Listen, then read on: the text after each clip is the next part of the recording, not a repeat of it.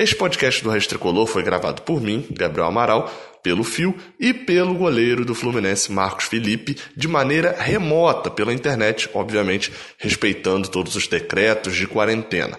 Então, é claro que a gente não tem a mesma qualidade de som que a gente tem habitualmente quando grava apenas eu e o fio. Peço a sua compreensão, dá para escutar, eu tive bastante trabalho aqui, mas consegui editar tudo e o áudio tá audível. Mas assim, peço a sua compreensão, caso você ache que o áudio não ficou, não tenha ficado na mesma qualidade, peço desculpas, mas a gente tentou fazer o melhor para poder trazer essa entrevista para vocês e prometemos nas próximas entrevistas melhorar também essa qualidade. Beleza? Agora sim, bora ouvir o podcast.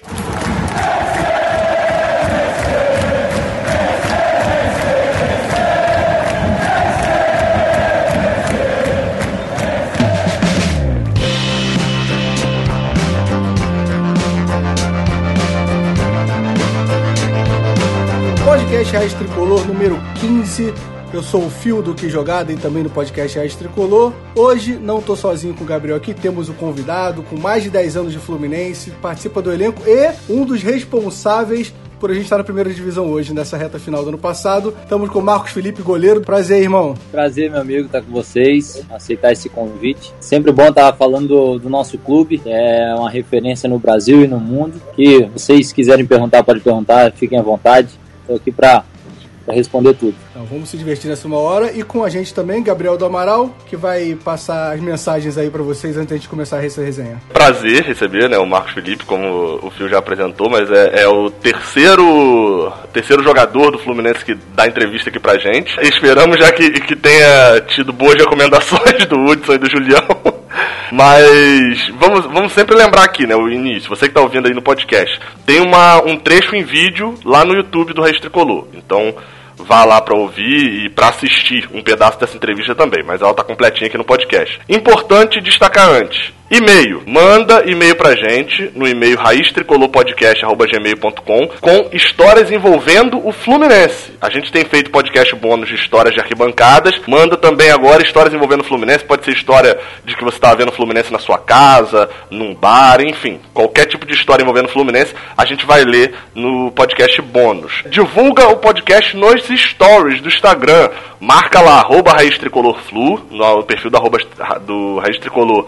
Eu reposto todos eles. Arroba fio, underline QJ, fio com PH e dois L's. E arroba Gabriel do Amaral B, marca lá que a gente reposta alguns. E o, o, Instagram do, do Marcos Felipe, você tem Instagram também. E eu fala aí qual é o seu Instagram que depois eu vou falar uma curiosidade. Marcos underline Roberta durante muito tempo eu achava que o nome era tipo Marcos Felipe, ah, é Marcos Roberto também, né? Marcos Roberto Felipe. Depois de muito tempo eu fui ver que era Roberta, porque é junto com a sua esposa, né? É, junto com ela. É, a gente resolveu adotar isso daí pra, pra ficar bem aberto as coisas, bem transparente.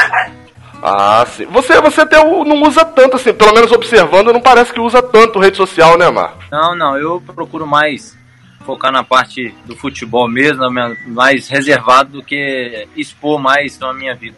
Um cara mais, mais reservado não é, não é o, o, habitual, né? O comum nesse, nesse futebol de hoje em dia, um cara mais, mais reservado desse jeito. Mas vamos partir para, bem, voltar a fita um pouquinho, né? A gente está falando já de rede social e etc. Mas eu queria voltar lá pro ano de 2005, 2003, 2004, não sei exatamente, mas na época que você começou no futebol futebol. Na época que você. Tudo bem que assim, a gente que querendo ou não é fanático de futebol, a gente não começa no futebol, né? O, o, futebol já começou com a gente. Com quantos anos que você começou a jogar bola, assim? Você é do Espírito Santo, né? Se eu não me engano é de Linhares ou, ou de Serra. Achei duas informações, mas acho que é de Linhares. Eu nasci na Serra, mas em 2002 vim morar em Linhares. Ah, sim. Então as duas informações estavam certas. É, você começou lá a jogar bola desde cedo, jogava na cidade mesmo, sempre foi goleiro, ou foi mandado pro gol e deu certo? Como é que foi esse início seu de futebol? Na verdade, eu comecei a jogar futebol aqui em Linhares. Comecei de centroavante, aí só fui vindo para trás, para trás, até que cheguei no gol. Ah, então você foi mandado pro gol, né? Mas aí na cidade mesmo você jogava bola, tinha time da cidade, na escola? Na verdade, sim, só na escola eu joguei só o que a gente chama aqui de interclasse, né? Uma classe contra a outra. Eu não, não cheguei a participar do time exatamente da escola para poder disputar os estaduais, essa, essas coisas todas. Só, só na parte da sala mesmo, da, da classe, e depois fui pra escolinha aqui do Linhares. Aqui. vai bater uma curiosidade sobre escola. É, você não jogava na escola porque no, no, no, intercolegial, né? Seria porque não era escolhido ou porque você não ia mesmo, não podia federado, alguma coisa? Um pouquinho de cada. É um pouquinho de, de, de não, não ter espaço mesmo e da qualidade um pouquinho com os pés também. Não, eu não gostava de ser goleiro no futsal, então é um pouquinho de cada. Mas você desde muito novo você é goleiro já, né? Quantos anos você foi pro gol?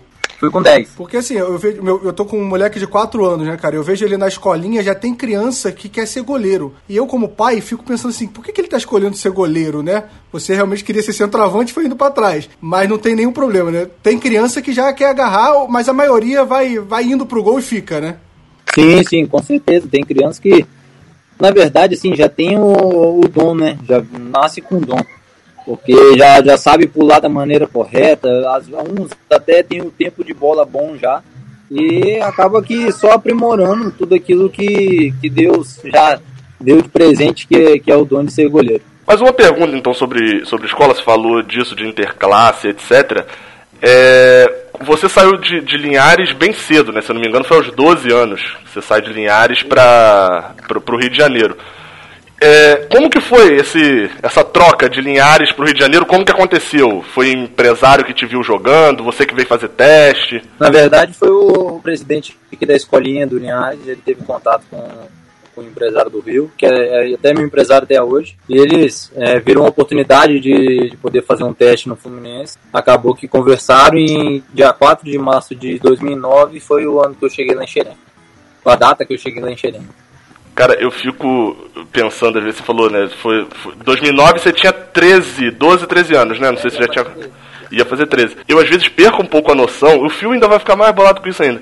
Que eu sou mais velho que o Marcos Felipe. Eu perco essa noção, porque eu quis tanto tempo ser jogador de futebol e etc. Quando eu chego a noção de que eu tô com 25 agora, aí eu olhei a data de nascimento dele e falei, 90 não é possível.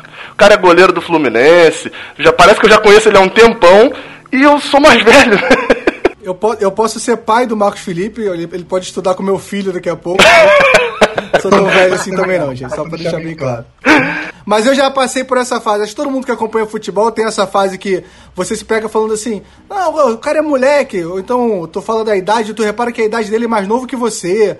Tem uma hora do futebol que você vira um torcedor que começa a achar estranha essa relação. É, é verdade. Às vezes eu me pego pô, analisando também, rapaz, como é que a, a vida é totalmente assim diferente de uma pessoa para outra da mesma idade, a, a, vida que a pessoa leva de, leva de uma forma, aí outras pessoas da mesma idade leva de outra forma. E quem era da sua geração lá de Xerém, Marcos, que foi com você nessa época? Tem gente que a gente conhece, que vingou, que jogou na mesma geração que você ali, que dividiu lá Xerém contigo? Sim, tem o Kennedy, Robert, Gerson, tem o o Pedro eu peguei pouco. Quem, quem mais? É, que eu tô me recordando é, é só isso mesmo. Quem, é, o que me se destacou mais é o Kennedy, né? Kennedy foi Kennedy Gerson. Que a gente pode trazer como os mais reconhecidos aí. O Robert era muito forte, né? O Robert era uma promessa muito forte na base, né? Sim, sim. Todo mundo tinha uma esperança muito grande dele é, ir bem no Fluminense, se destacar na equipe principal, mas infelizmente o futebol toma alguns rumos, algumas direções que a gente nunca entende. Mas aí, aí sobre Xerém, até nesse período que você veio para o Rio, é uma curiosidade que a gente tem, a gente normalmente fala, né, que a entrevista aqui a gente é, é, um dois, o Fio não teve muitas esperanças de ser jogador, né? A gente, eu ainda tive bastante eu tempo. Tive, só para deixar bem claro. Eu quis ser goleiro, cheguei a ficar tempo no, no, Sendas, no Rio, na época e tal, mas enfim. Na, eu lembro que uma época eu cheguei a recusar de, de, de, ser federado lá, e foi o que acabou mudando os caminhos, por causa da escola, porque eu teria que repetir o ano na escola para poder depois completar. Você chegou a terminar o ensino médio? Teve alguma alteração disso? Aconteceu? Atrapalhou os estudos de alguma forma? Não, pr primeiro eu quero te elogiar pelas suas atuações nas Laranjeiras. Recebi muito elogio. Eu queria saber se você tem empresário. Sabe o que é ruim, Marco? Eu chamo ele para jogar uma pelada com a galera, ele não agarra, sabia? Quando eu chamo ele pra pelada, ele não quer ir pro gol. Eu acho que eu fico revoltado com isso. Escolheu ser goleiro, vai ter que ser goleiro pro resto da vida. É, aí, ó, tá vendo? Não é pra fugir na hora da pelada, fugir do gol. Mas assim, é, infelizmente eu parei no ensino médio, não consegui concluir o ensino médio, devido a muitas viagens. Eu até cheguei a conversar com os diretores da escola, da, os professores, para ver se conseguiriam me mandar as provas online, as matérias online, só que infelizmente não, não ocorreu isso. E eu infelizmente não, não consegui terminar devido a essas viagens mesmo, mas eu sempre tive muito interesse na escola, sempre tirei notas boas, sempre procurei ser não só dentro de campo um exemplo, mas também fora de campo também. Eu acho que o estudo é muito importante. Até comentando com, com um amigo meu ontem, falando que ajuda muito até na hora de se expressar. A gente vai fazer entrevista, vai falar ao público, isso ajuda muito. É, me passou uma dica que é, é para ler bastante, porque ajuda com as palavras para na hora de poder se expressar, se expressar da melhor maneira. Ah, isso, isso sem dúvida. É, mas aí você vem pro Fluminense, é, e eu, assim, é, tudo bem que na, na, época a gente já tinha bastante internet, tal, ali 2010, 2011, 2012, mas eu fui buscar e a gente acha algumas matérias, etc. Você tem meio que um início meteórico ali, né, praticamente. Você chega ali com 12, 13 anos, aí a partir já do sub-15 você já foi, até listei aqui, é, em 2011 campeão e melhor goleiro do Sul-Americano Sub-15, né, com a seleção brasileira. Foi terceiro colocado no Sul-Americano Sub-17 e não foram campeões por causa de dois gols de saldo. Isso em 2013. É, você sempre foi titular na, nessas categorias de base e aí nesse momento, ali até 15 anos, o que, que passava na sua cabeça nesse momento de carreira, assim, que você projetava ou que você já estava muito com os pés no chão, você era mais calmo, pensava, não, não, tem que chegar no profissional primeiro, porque até como você falou, muitos acabaram perdendo, né, pelo caminho. Eu vi vários jogadores que foram convocados é, na lista de convocação junto com você para esses sul-americanos, que eles foram convocados e hoje não se tornaram profissionais, ou alguns estão, enfim, em, em, times de menor expressão. O que, que naquele momento da sua carreira passava de diferente assim na sua cabeça do que você vê hoje? É, na verdade, eu sempre procurei colocar na minha cabeça desde de novo que é, as pessoas falaram falavam comigo, né? Eu sendo mais novinho, que é melhor aprender com o erro dos outros. Então, eu via muitos jogadores é, tomando decisões erradas, escolhas erradas, então, e, e, assim, querendo pular etapas. Então, eu coloquei na minha cabeça: bom, eu tenho que é, ir, ir, subindo devagar. Eu não posso querer pular etapas, eu não posso que com 15 anos já querer estar na equipe principal. Então, eu ia aos poucos, na humildade sempre, sempre respeitando quem estava na minha frente, os mais velhos sempre, respeitando as decisões do, dos profissionais, do, dos treinadores, para poder conquistar meu espaço com o trabalho. Não achando que eu era melhor do que alguém, não querendo pular etapas, achando que eu já estava pronto para estar no profissional.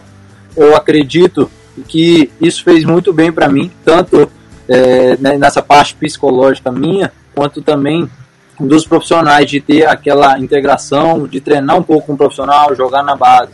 E um pouco para a seleção, lá também a gente tinha experiência, tinha profissionais que falavam com a gente sobre isso. Então eu nunca quis pular etapas, sempre procurei é, conquistar as coisas, conquistar meu espaço devagar. O Marcelo Pitaluga também tem um destaque ali na seleção, né? E tá próximo a você. Você chega a conversar com ele sobre isso também, pela sua experiência que você teve. E qual a sua expectativa do Pitaluga, você que vê ele de perto? Olha, não só com ele, mas com, os, como, com os outros meninos também que ia treinar com a gente, que vão treinar com a gente lá. Eu sempre falo com eles, ó, trabalha forte, trabalha concentrado, trabalha acreditando que as coisas podem acontecer e realmente acontecem. E é quando a gente menos espera.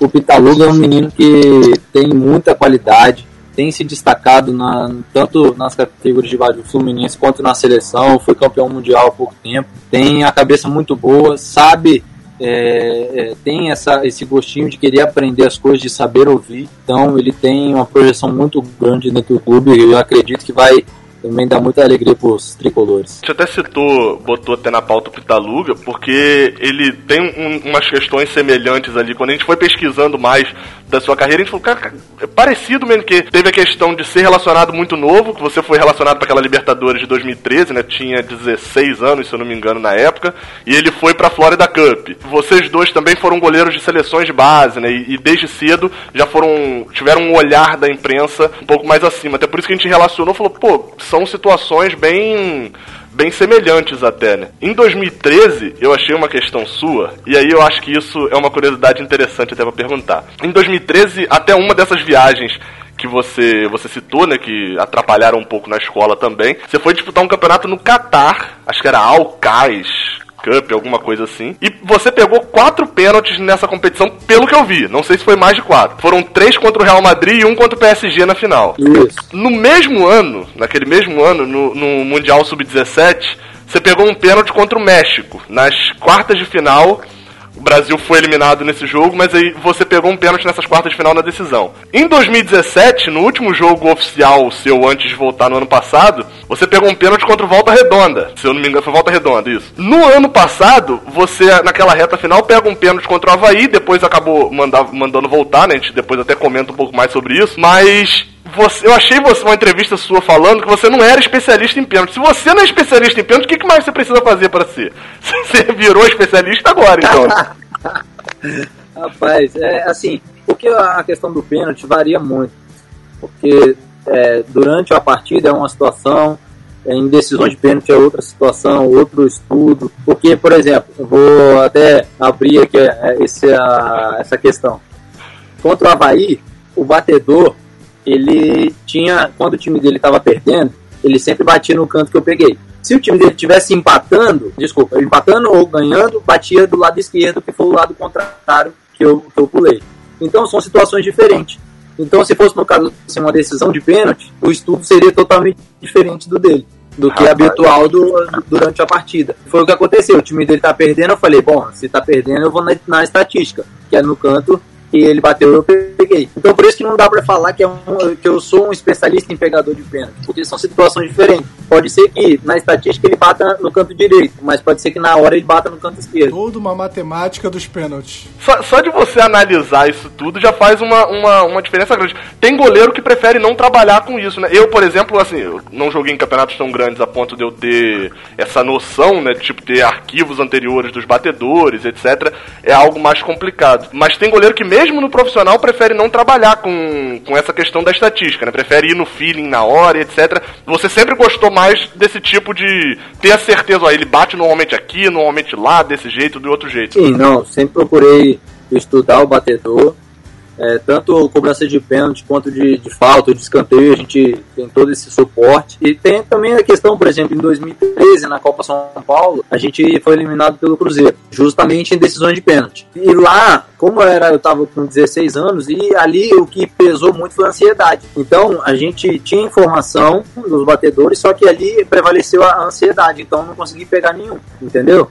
Então hum. tem to, tudo, toda essa questão, tanto das estatísticas, quanto da, do momento da, da, partida, quanto da ansiedade do goleiro, tanto do goleiro quanto do batedor. Que eu tenho uma dúvida que o Gabriel levantou no canal. Ano passado teve um pênalti, nesse pênalti o juiz mandou voltar que você avançou, e contra o Bahia o juiz mandou voltar com a Genô. E eu lembro de como torcedor vendo o jogo, fiquei revoltado, achei que era um roubo contra o Fluminense. Só o Fluminense acontece isso. E aí, um dia depois, o Gabriel, que aí já é uma doença do jornalismo aí, fez um estudo de todos os pênaltis e ele viu que realmente só vocês dois tinham avançado. Isso foi conversado é, entre os goleiros que realmente vocês estavam avançando? Isso, vocês receberam um toque de tentar é, diminuir isso? Como foi para vocês? Chegou a ter esse feedback? Não, nós tivemos. A gente estava tá, até treinando isso. Só que não, como eu falei, a situação do jogo, você às vezes acaba esquecendo que tem essa regra agora. Porque não é o habitual, não era o habitual da gente estar tá, tá fazendo isso. Pensar em, em, não sair antes, e pensar como que o batedor vai vir para a bola, pensar no, no, na proporção do jogo, na responsabilidade do jogo, e ainda pensar em não tirar o pé da linha, é muita coisa para poucos segundos. Se, se for só nós dois, infelizmente aconteceu só só no Fluminense, mas... Minha fonte é ele, eu não tenho certeza disso não, tô confiando no Gabriel aí que falou isso. eu ainda acho que roubaram a gente, Marcos, eu, eu ainda tô nessa, eu acho que o juiz roubou a gente, eu acho. Não, é, é, é uma situação que se a gente for comentar, só acontece com a gente.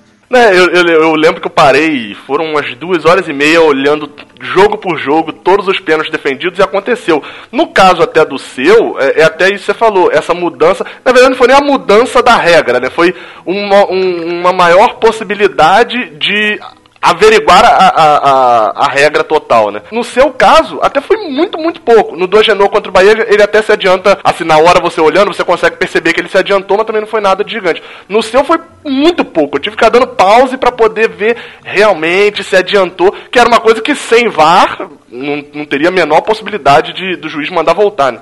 Assim como ele não manda voltar, né, efetivamente, né? Ele, ele não manda, o VAR que manda depois. Nesse caso de 2013, cara, do Mundial, eu levantei isso, eu mandei pro Fio, o Fio falou: Caraca, olha como o mundo, a terra plana dá voltas. Porque a gente, a gente Brasil, né? Nesse caso estava na seleção brasileira, a gente tá nas quartas de final do Mundial. Uma seleção, uma geração muito boa. Você olha os nomes ali, todos eles ali tiveram destaque, né, hoje em dia. Todos eles estão em profissional, em, todos eles, assim, a maioria, né, em profissional, em time grande. E aí a gente vai para uma, pra uma, pra umas quartas de final, contra o México, você pega um pênalti naquelas quartas de final, todo mundo fazendo, fazendo, fazendo, era só um jogador fazer o gol que a gente passava de fase. E ele perdeu esse pênalti. Você lembra quem é esse jogador? Mosquito. Não, não, o Mosquito perde o último, que a gente é eliminado, o Brasil é eliminado. Mas na, na, nas cinco primeiras, tem o, o, Você pega acho que a terceira e era só a gente fazer o quinto que a gente classificava. O Mosquito é o Vascaíno, que fez. Mas tem um outro que tá no Flamengo hoje em dia. Eu não tô lembrando quem que é. Lembra não? Gabriel Barbosa. Verdade, ele bate no canto direito do goleiro. Aí o cara lembra o canto que ele bate. Eu acabei de ver o vídeo e não, não lembrava o canto que ele, que ele, tinha batido. Eu falei, ó, você vê como é que é o negócio, o Fluminense, né? O Fluminense, o goleiro do Fluminense pega o pênalti pra gente classificar, aí vem o jogador do Flamengo, perde o pênalti não classifica, e, depois perde, o jogador do Vasco perde o pênalti e a gente é eliminado.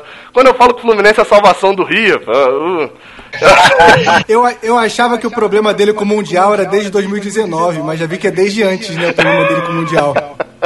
Top, é só uma. Só pra levantar aqui. Por muito tempo ainda. Nós vamos ganhar primeiro que eles ainda.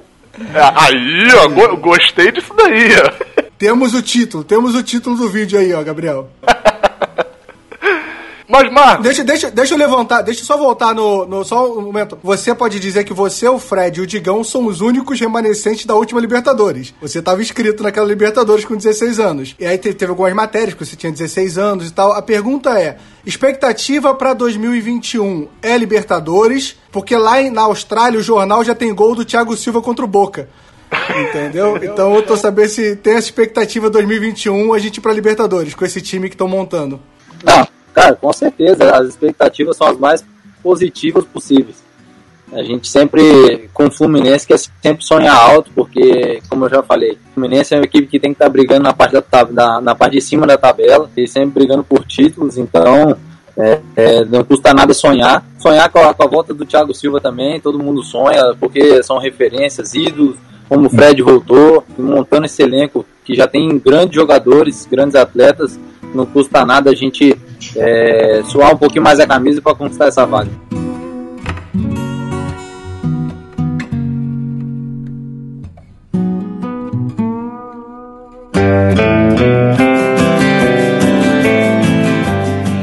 Nos últimos anos, né, por mais a, a gente do fio torcedor é até mais irracional nesse ponto. Eu sou bem mais racional. Que é a minha função. eu, sou, eu sou bem mais racional nesse ponto, mas ele no, no, nos últimos anos, é, a gente tem visto assim muito mais é, o Fluminense disputando na parte baixa, etc. E foi um tempo que acho que para você mesmo foi um pouco mais complicado esse, esses últimos anos, né? O, o, jogo que você jogou contra o Volta Redonda, esse que eu citei do pênalti, etc. Tinha sido o último jogo é, profissional, não, o último jogo oficial que você tinha jogado antes do ano passado. Depois disso você jogou uma partida da Florida Cup, né, acho que contra o Barcelona de, de Guayaquil, mas não era partida oficial. E desde então você era meio que preterido. Aí como você lidou com esse momento, né, nesse Vamos botar assim, de 2017 até 2019, quando vem a chance. Como que você passou por esse momento, em alguns momentos você sendo terceiro goleiro, enfim, com, com o Fluminense contratando ainda. E se em algum momento, desde que você subiu profissional, você sentiu que teria chance, era a sua hora, e acabou não rolando, e aí, enfim, ou você se frustrou, ou então você achava que rolaria e não rolou. Como que você lidou com esse momento seu de baixa, né, ali, e se você sentiu que em algum momento teria chance e não teve? Olha, todo, todo atleta ele sonha com a sua oportunidade, sonha é, com, com o momento de mostrar o seu trabalho, assim como em qualquer outra área trabalhista. Mas é, teve um momento sim que eu achava que, que a oportunidade seria naquele momento, mas sempre procurei respeitar as decisões dos treinadores, dos dirigentes, que sempre me passavam palavras positivas, palavras, é, diziam que contavam comigo, até mesmo é, no momento que eu pensei em até mesmo sair do clube, é, eles falaram, não, ó, a gente conta com você, independente se você está jogando ou não, a gente quer você aqui, porque você nos ajuda tanto dentro de campo quanto fora, mesmo não estando jogando, você ainda é, tem a nossa confiança. Então, essas palavras, e, e, quando chegava em casa também, a minha esposa também sempre conversava comigo, sempre me dava todo o apoio, todo o suporte, para poder não desanimar. E isso, né, graças a Deus, foi contemplado com, com oportunidade no passado. É aquilo que eu sempre falei, tem um tempo determinado, nunca quis é, passar por cima de ninguém, pisar em ninguém, sempre com humildade, trabalhando, sempre tentando dar o meu máximo e encarava os treinos como jogo mesmo. Eu, eu até compartilhar isso com vocês. Havia treinamentos que eu me imaginava dentro do jogo, me arrepiava, às vezes até chorava mesmo de emoção de achar que eu estava dentro da partida. Então isso me ajudou muito, junto com o André, preparador de goleiros, a Emily, psicóloga, todo, todo o suporte que eu precisei, eu tive lá com, com eles, mesmo não tendo a oportunidade de jogar. É, e aí, nesse momento, você até citou, Marcos, que teve um, um momento que você. É, é que teria chance e acabou não tendo. É, você acabou citando, mas não citou qual foi, qual, qual, foi esse momento. Foi mais recente agora ou foi lá mais lá para trás? Olha, em 2018 teve uma oportunidade do Mariano também, o Túlio também não. E aquele momento eu achei que eu, que eu fosse ter, mas aí acabou que o Cavalieri retornou. E ano passado também com o Diniz, eu também chegou um momento que eu achei que, que eu também fosse ter. Então não ocorreu, mas eu, cheguei, eu conversei com, com os dois treinadores, tanto, tanto com, a, com a Bel, tanto com o Diniz, sempre me deram todo apoio que diziam que contavam comigo. Que sabia, sabia, eles sabiam que quando eu tivesse oportunidade eu iria bem, mas que naquele momento eles achavam que era cedo, talvez pela idade, talvez pelo momento que o clube atravessava. É, e eu procurei entender da melhor forma. É, foi um pouco difícil, doloroso, mas foi o melhor naquele momento. Eu fazia, não, eu fazia pergunta exatamente sobre isso, cara, porque assim, eu acho que o mais emblemático para a torcida, é, analisando ali o seu desempenho, foi o 2019, né? Que quando vem o Agenor, a torcida tá reclamando, e aí começa o questionamento por que o Marcos Felipe não entra se tinha tanto questionamento com os goleiros que estavam no Fluminense. É, você esperava ter esse final de ano que você teve em 2019? Em algum momento você achou que ia ser um 2019 tão bom assim para você, essa reta final? Não, eu não, realmente não esperava, não imaginava que ia terminar dessa maneira. É, fui presenteado mesmo com, esse final de ano. E presenteado também com o início desse ano também, que eu, eu comecei jogando os dois primeiros jogos. Foi assim, um, realmente uma grande surpresa e um gás a mais para poder, para quando tiver outra oportunidade de poder jogar, poder mostrar mais ainda o meu valor, minha qualidade, para poder ajudar o clube. É eu acho que hoje assim, a gente tinha uma relação com, com o goleiro. Eu acho que é o que eu falei, a, a galera não tinha visto muito você jogar.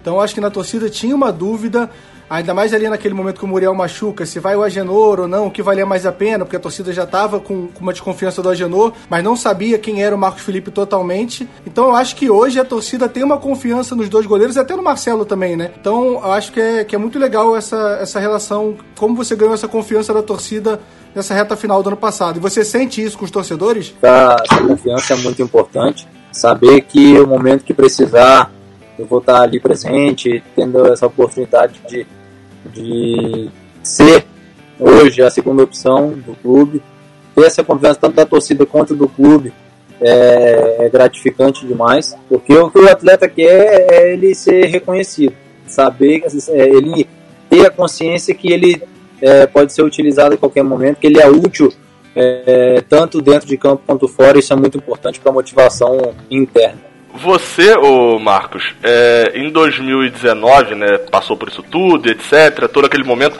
a gente até é, foi vendo, né, aí como, mais como acompanhando pelo Raiz Tricolor, mas também como torcedor. Veio o início do ano, a gente ficou naquela. Beleza, o Júlio saiu, né? Foi pro Grêmio. Vai ficar o Rodolfo e o Marcos é o reserva do Rodolfo. Aí veio a Genor, aí, pô, voltou para ser terceiro goleiro. Aí vai, vai, vai, passa em, em maio, é, acontece o caso lá do, do Rodolfo, né? Do doping, etc. Aí o titular vira o Agenor. Aí beleza, vai passando, vai passando, vai passando. O Agenor não estava muito bem ali naquela reta final. Chega o Muriel. Aí, pô, não é o Marcos de novo. Aí chega no final do ano, o Agenor já, já não tava, não, não tinha muita moral com a torcida, o Muriel se machucou e veio a notícia para você. Eu vi uma matéria sua no Globoesporte.com falando ali como que foi na época receber essa notícia. Mas é, é uma pergunta clichê, mas eu acho que, que vale até por tudo isso que você falou do, de como você trabalhou e etc. Veio um filme na cabeça na hora que chega o, o, André, acho que foi o André que te deu a notícia, não sei se foi o André ou o Marcão. Cara, próximo jogo você é titular. O que, o que passou na cabeça na hora? O que passou é. Olha o tamanho da responsabilidade. Porque eu sabia que tudo aquilo que eu tinha vivenciado desde 2007, 2017, desculpa, até aquele momento, iria acontecer no final de semana seguinte. Então, foi uma, uma, surpresa muito grande, mas ao mesmo tempo uma alegria muito grande. Saber que tinha chegado, que tinha valido a pena ter esperado com paciência, ter trabalhado. Então foi, teve aquele frio na barriga, aquele nervosismo. Quando cheguei em casa foi aquela festa para comemorar junto com a minha esposa, com as minhas filhas. Então é, aquela notícia foi impactante demais de estar tá podendo realizar um sonho, de estar tá podendo ajudar o clube no, no time profissional, no time principal. Foi bom demais e todos os dias passa esse filme na cabeça. Até, até hoje. Acho não, não vou esquecer nunca desse momento. E a sua estreia foi. A, quer dizer, a sua estreia, entre aspas, né? É, foi quase uma, uma estreia em 2019, vamos dizer assim, né?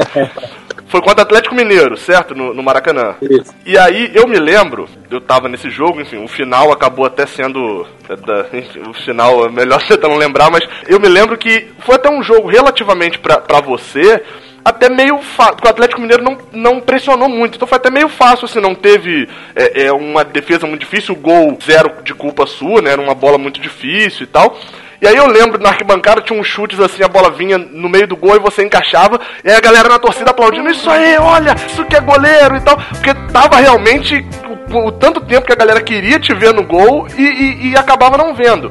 Tinha geração ali de torcedor, por exemplo, que a última vez que você tinha agarrado não tinha ido ainda é, é, te visto no estádio, né? E aí, eu lembro de, nesse período ali entre jogo com o Inter e jogo com o Atlético, acho que foi num domingo e num sábado os jogos, é, as redes sociais ficaram empolvorosas ali com a notícia de que você ia jogar e etc. Você falou que não usa muito rede social para postar. Eu até vi que você postou uma foto da sua família recentemente, de vez em quando posta alguma coisa. Mas você consome muito rede social, essas, essas questões de torcida e, e etc. O que, que você consome? Assim, você vai ver o que o torcedor tá opinando? Na, na, verdade, assim, as pessoas que me mandam por WhatsApp, né? Como eu não mexo muito em Facebook, Instagram, eu recebo por WhatsApp. E assim, eu fico feliz, porque quem não quer ser reconhecido, quem não quer ter alguém apoiando, eu fico feliz sim, agradeço, sou grato à, torcida todos os dias, porque é a que nos apoia. Tá? Lógico que tem alguns momentos que criticam também, mas estão no direito de, de poder criticar, tem o seu direito.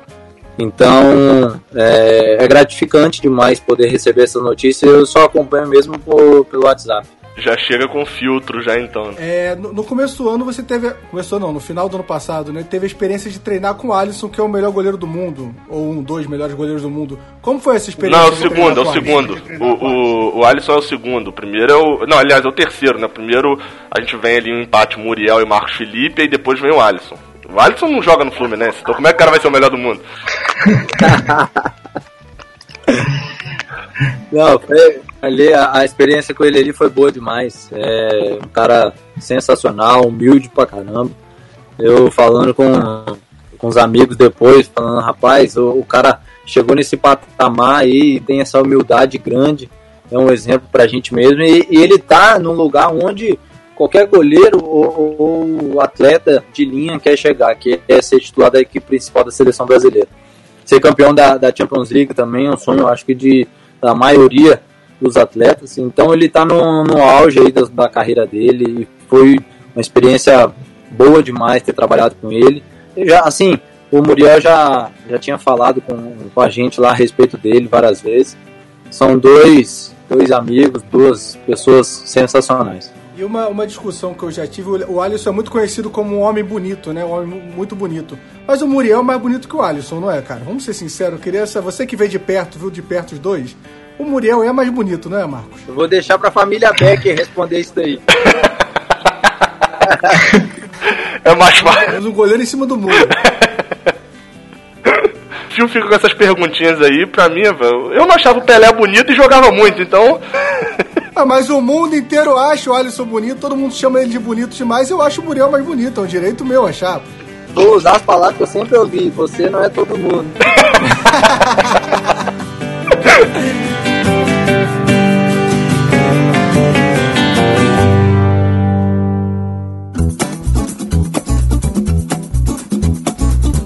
O, o, Muriel, que é, é aclamado né, pela imprensa e etc., e, e, eu toquei no ponto do, dos torcedores, e, e, você falou que acaba consumindo muito pouco, só o que recebe no WhatsApp. Só que a gente acaba também convivendo hoje em dia, né, com. Quer dizer, hoje em dia não, os torcedores é mais hoje em dia.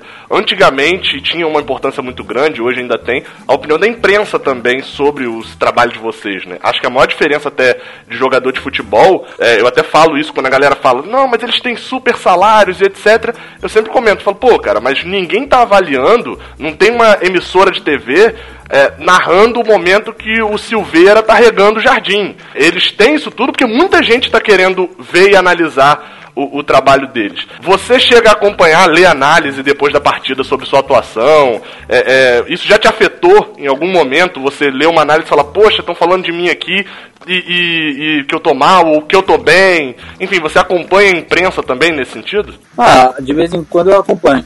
É, eu sempre, não só da parte do esporte, como, como de outras notícias, eu, em relação a, a jornais, eu acompanho sim. E acaba que vendo também de, da, da parte do, do, nosso jogo. Vejo também o que, que as pessoas falam, porque a gente vendo de fora tem uma visão muito melhor de quem está lá dentro da partida. Às vezes bate com aquilo que foi o jogo, as opiniões, e às vezes não. Mas isso é normal o atleta mesmo tem que se deixar influenciar se receber uma crítica, se receber um, um elogio, porque a gente pode estar sendo elogiado hoje e amanhã pode estar sendo criticado. Então não tem como se deixar levar nem, por nenhuma das, das duas opiniões. Você foca bastante no, no seu trabalho mesmo. Sim, exatamente. Eu queria perguntar sobre a pandemia, sobre essa, esse tempo parado, sobre os treinos, como tem sido para o goleiro, qual você acha que vai ser a maior dificuldade na volta e esse posicionamento do Fluminense com os atletas. Como você acha que o Fluminense está levando isso com vocês? Cara, eu acho que assim, principalmente para nós goleiros, a gente vai ter um, um pouquinho mais de dificuldade porque está muito tempo sem fazer trabalho específico. Então, é, até pegar lá, todo assim, a gente já, já tem as técnicas, tudo, mas tem aquela questão posicionamento, questão de tempo de bola, tem que trabalhar tudo isso para poder voltar no normal creio que já já tudo vai estar tá normalizado e a gente não vai ter problema quando voltar os jogos, não. Em nome de Jesus. Cara, e dentro da, até desse assunto pandemia, então, a gente tem, tem visto, enfim, uma quantidade absurda de informações, informação para cá, informação para lá. Agora essa semana teve guerra de liminares, né? A liminar que derruba liminar e etc. É, eu não vou pedir aqui para você falar em nome do grupo, né? Porque eu não acho que, enfim, se você sentir a vontade até pra falar, não tem problema. Eu, a gente queria saber a sua posição sobre essa volta aos treinos primeiro, para depois voltar aos jogos. O que, que, você pensa sobre isso e como que tá a sua situação nesse momento? O que eu penso é preservar é, a saúde, a saúde de todo mundo. Porque não envolve só a saúde do atleta, envolve todo o contexto familiar. Porque se a gente é, acaba contraindo esse vírus. Pode trazer problemas maiores de mais pessoas de dentro da nossa casa ser contaminadas, mesmo que no isolamento. É, eu acho que todo cuidado é pouco. O posicionamento do clube, do presidente, que, que ele tem batido nessa tecla o tempo todo, de retardar o máximo possível o treinamento, ele está tá correto né, nessa posição. E a gente torce que passe o mais rápido possível. Eu tenho é, feito os treinamentos num lugar aberto, assim, onde não vai muita gente, com, sempre com máscara, com álcool, tomando todos os cuidados, para poder sair de casa tranquilo e retornar tranquilo, para ninguém contrair esse vírus aí que é perigoso pra caramba. E assim, perguntinha tradicional, né, caminhando para a reta final, que a gente até separou algumas perguntas que, que ouvintes enviaram, né? Mas aí antes de, de, de, fazer elas, uma pergunta que eu acho que são as perguntas clichês de entrevista, mas que algumas precisam ser feitas. Se você hoje, Marcos, né, tivesse a oportunidade de, de escrever aí o roteiro da sua carreira, você tem aí, você, né, você tá com 24 anos e tal, para poder escrever aí o roteiro até, enfim, até se aposentar. Qual seria o futuro ideal para você? Alguns pontos que você gostaria de colocar? Ah, um dos pontos principais seria conquistar títulos com o Fluminense e chegar na seleção brasileira principal. Que graças a Deus consegui ser convocado na, nas categorias de base e só falta a principal para fechar com chave de ouro e também conquistar títulos importantes com, com o Fluminense e sendo titular. Eu topo. Eu assino, assino. espero que Deus te ouça e que seja isso aí. Eu, eu tô concordando contigo em tudo. É, a última pergunta, antes das perguntas do, dos ouvintes aqui. O Gabriel falou, que eu falei quando eu chamo ele pra pelada, ele foge, né? Mas é normal ver no rachão de vocês, vocês jogando na linha. Quero saber se você gosta de jogar na linha no rachão e quem é o jogador de linha que agarra bem no elenco do Fluminense? Eu gosto de jogar na linha assim, até pra poder é, tirar um pouco do estresse ali, só ficar no gol, no gol, poder relaxar um pouquinho. E vou te falar, um goleiro bom que a gente tinha, infelizmente foi, era o Marco Júnior. Ali poderia botar no gol tranquilo que dava conta. Só gol de cobertura, né? É só gol de cobertura. É, o problema é a bola mais alta dá uma complicada, né?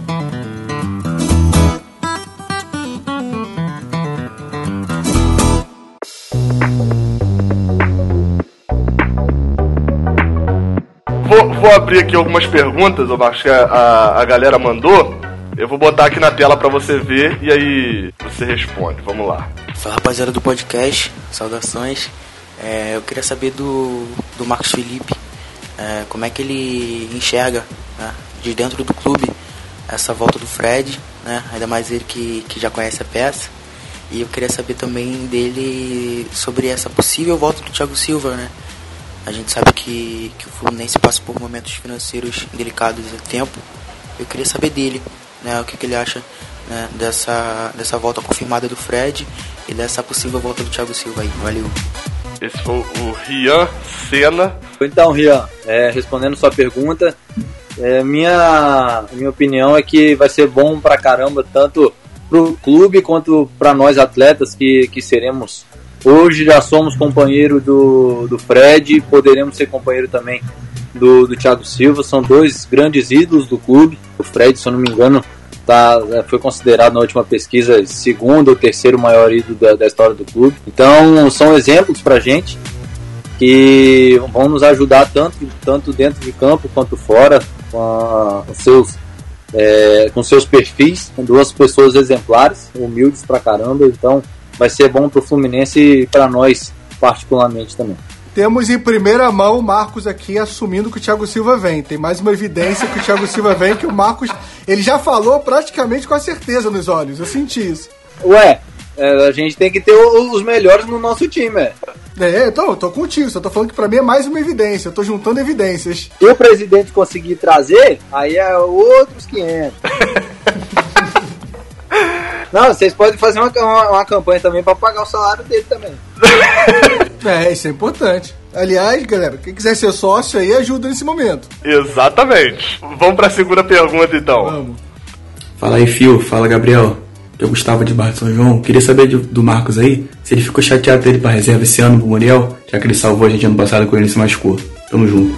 Não, ah, eu sabia que como ele tinha é, antes de, de, se lesionar, estava num momento muito bom. É, da minha parte, tinha que respeitar a, a, volta dele, porque, como eu falei em uma das entrevistas que eu dei, que eu não me achava já titular absoluto, que já era, já, que eu tinha que ser o titular, não. Ele estava tendo a oportunidade dele, eu tive a minha, ele retornou, tranquilo, a gente vai buscar de novo o, o espaço, sempre respeitando ele que, que hoje está nos representando dentro de campo. Vida de goleiro é, é bem complicada nisso, né? Porque é, é, o jogador a gente às vezes vê, por exemplo, citando um exemplo do ano passado, né? João Pedro. João Pedro precisou de uma oportunidade que ele entrou fez um gol. Aí na segunda já fez três gols. E foi, foi, foi, deu tudo certo. Goleiro é um negócio muito mais complexo, né? Não, são poucos goleiros que com 18 anos, 17 anos, são exceções que a gente vê que surgiram, viraram titular e já a carreira deslancha com 19 anos, né? É mais comum é, porque a oportunidade é mais difícil, só tem uma. Uma, uma vaga e nunca é substituído o goleiro. Né?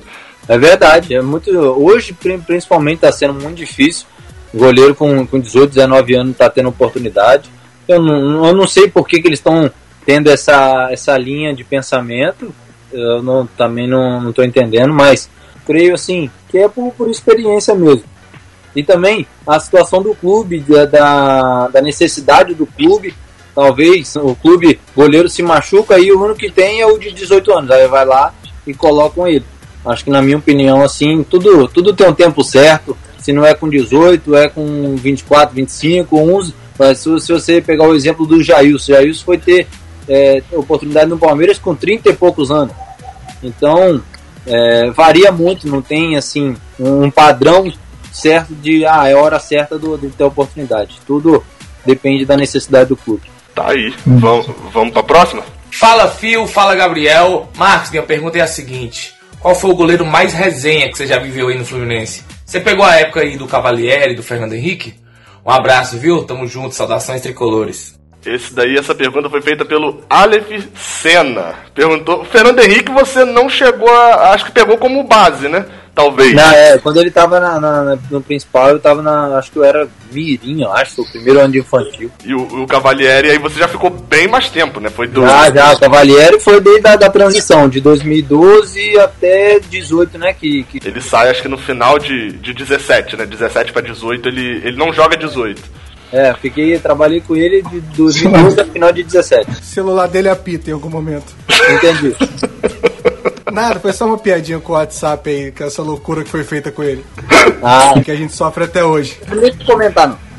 Mas enfim, é, qual o nome do rapaz mesmo? Aleph. Aleph. Então, Aleph, respondendo sua pergunta, é, o mais resenha foi a Genu mesmo. Nossa.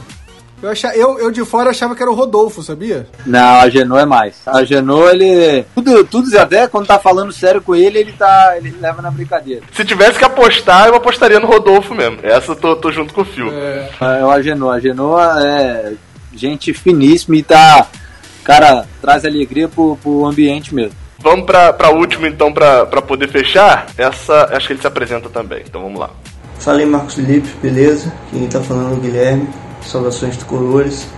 Queria te perguntar se durante esse período aí que você está no Fluminense, você rece já recebeu alguma proposta de algum outro clube para para sair do Fluminense, para jogar em outro clube, na Europa, algum lugar assim. Valeu, um abraço. Você chegou a receber alguma proposta? Você saiu um tempo, chegou aí pro Macaé, né? Por, por empréstimo. Mas chegou a receber proposta para trocar o Fluminense por algum outro clube nesse período aí? Sim, foi no meio do ano passado. No meio do ano passado eu ia pro Belenense. O time que o Muriel tava. Ia ser uma troca, né? Praticamente. o Muriel... Pra, praticamente uma troca. É. Só que aí, como eu falei, que, que toda a diretoria, o Diniz, o André, conversaram comigo, não, ó, você tem projeção no clube, você, a gente conta com você, não, a gente não, não tem, é, não pensa em trazer outro goleiro e tudo mais. E eu vi também a necessidade também da, da parte familiar também, porque minha esposa como estava grávida, final de gravidez, e lá a questão de maternidade muito complicada, então pesou muito. E graças a Deus deu certo essa é, de ter ficado. Pô, agora, só por curiosidade, aí no caso essa proposta falou que foi no meio do ano, mas o Mundial chega no meio do ano. Foi antes ou depois da, da, da chegada do, do acerto do Mundial? Foi antes. foi antes, ali na, naquele período ainda com Rodolfo, com, com a Genô. Tava o Rodolfo e a ainda. É, no final das contas, tudo deu tudo certo, ainda bem, pro Fluminense, pra você. É, e, graças a Deus. E também pro Muriel, né? O Muriel veio, você tá junto, no momento que ele não pôde estar, você foi. E, e tem um dado interessante, em jogos oficiais, você não perde há muito tempo. porque você não perdeu em 2017, em 2019 também não perdeu, então assim, pode botar você para 2020 também não? Ele, ele, ele, não perdeu, então ele tá invicto no Fluminense. Exatamente. É porque teve 2016 contra o Inter também, né? Você foi empate também. Ou seja, bota o Marcos Felipe para jogar. Vai jogar agora o jogo de volta contra o Figueirense, garante com ele no gol, né? Desculpa, Muriel. Desculpa, Muriel. Com esses dados aí eu me apego a isso. Também o Muriel não deu entrevista pra gente, então por mim, Marcos Felipe titular. Só pra registrar. Não, vamos com calma, vamos com calma. Deixa ele tá bem. Não, não, tinha pensado nisso ainda, é verdade. É, eu olhei, só tem uma derrota lá que é do, da Florida Cup. Mas se perder não, é só os jogos não oficiais, eu tô Tô de boa.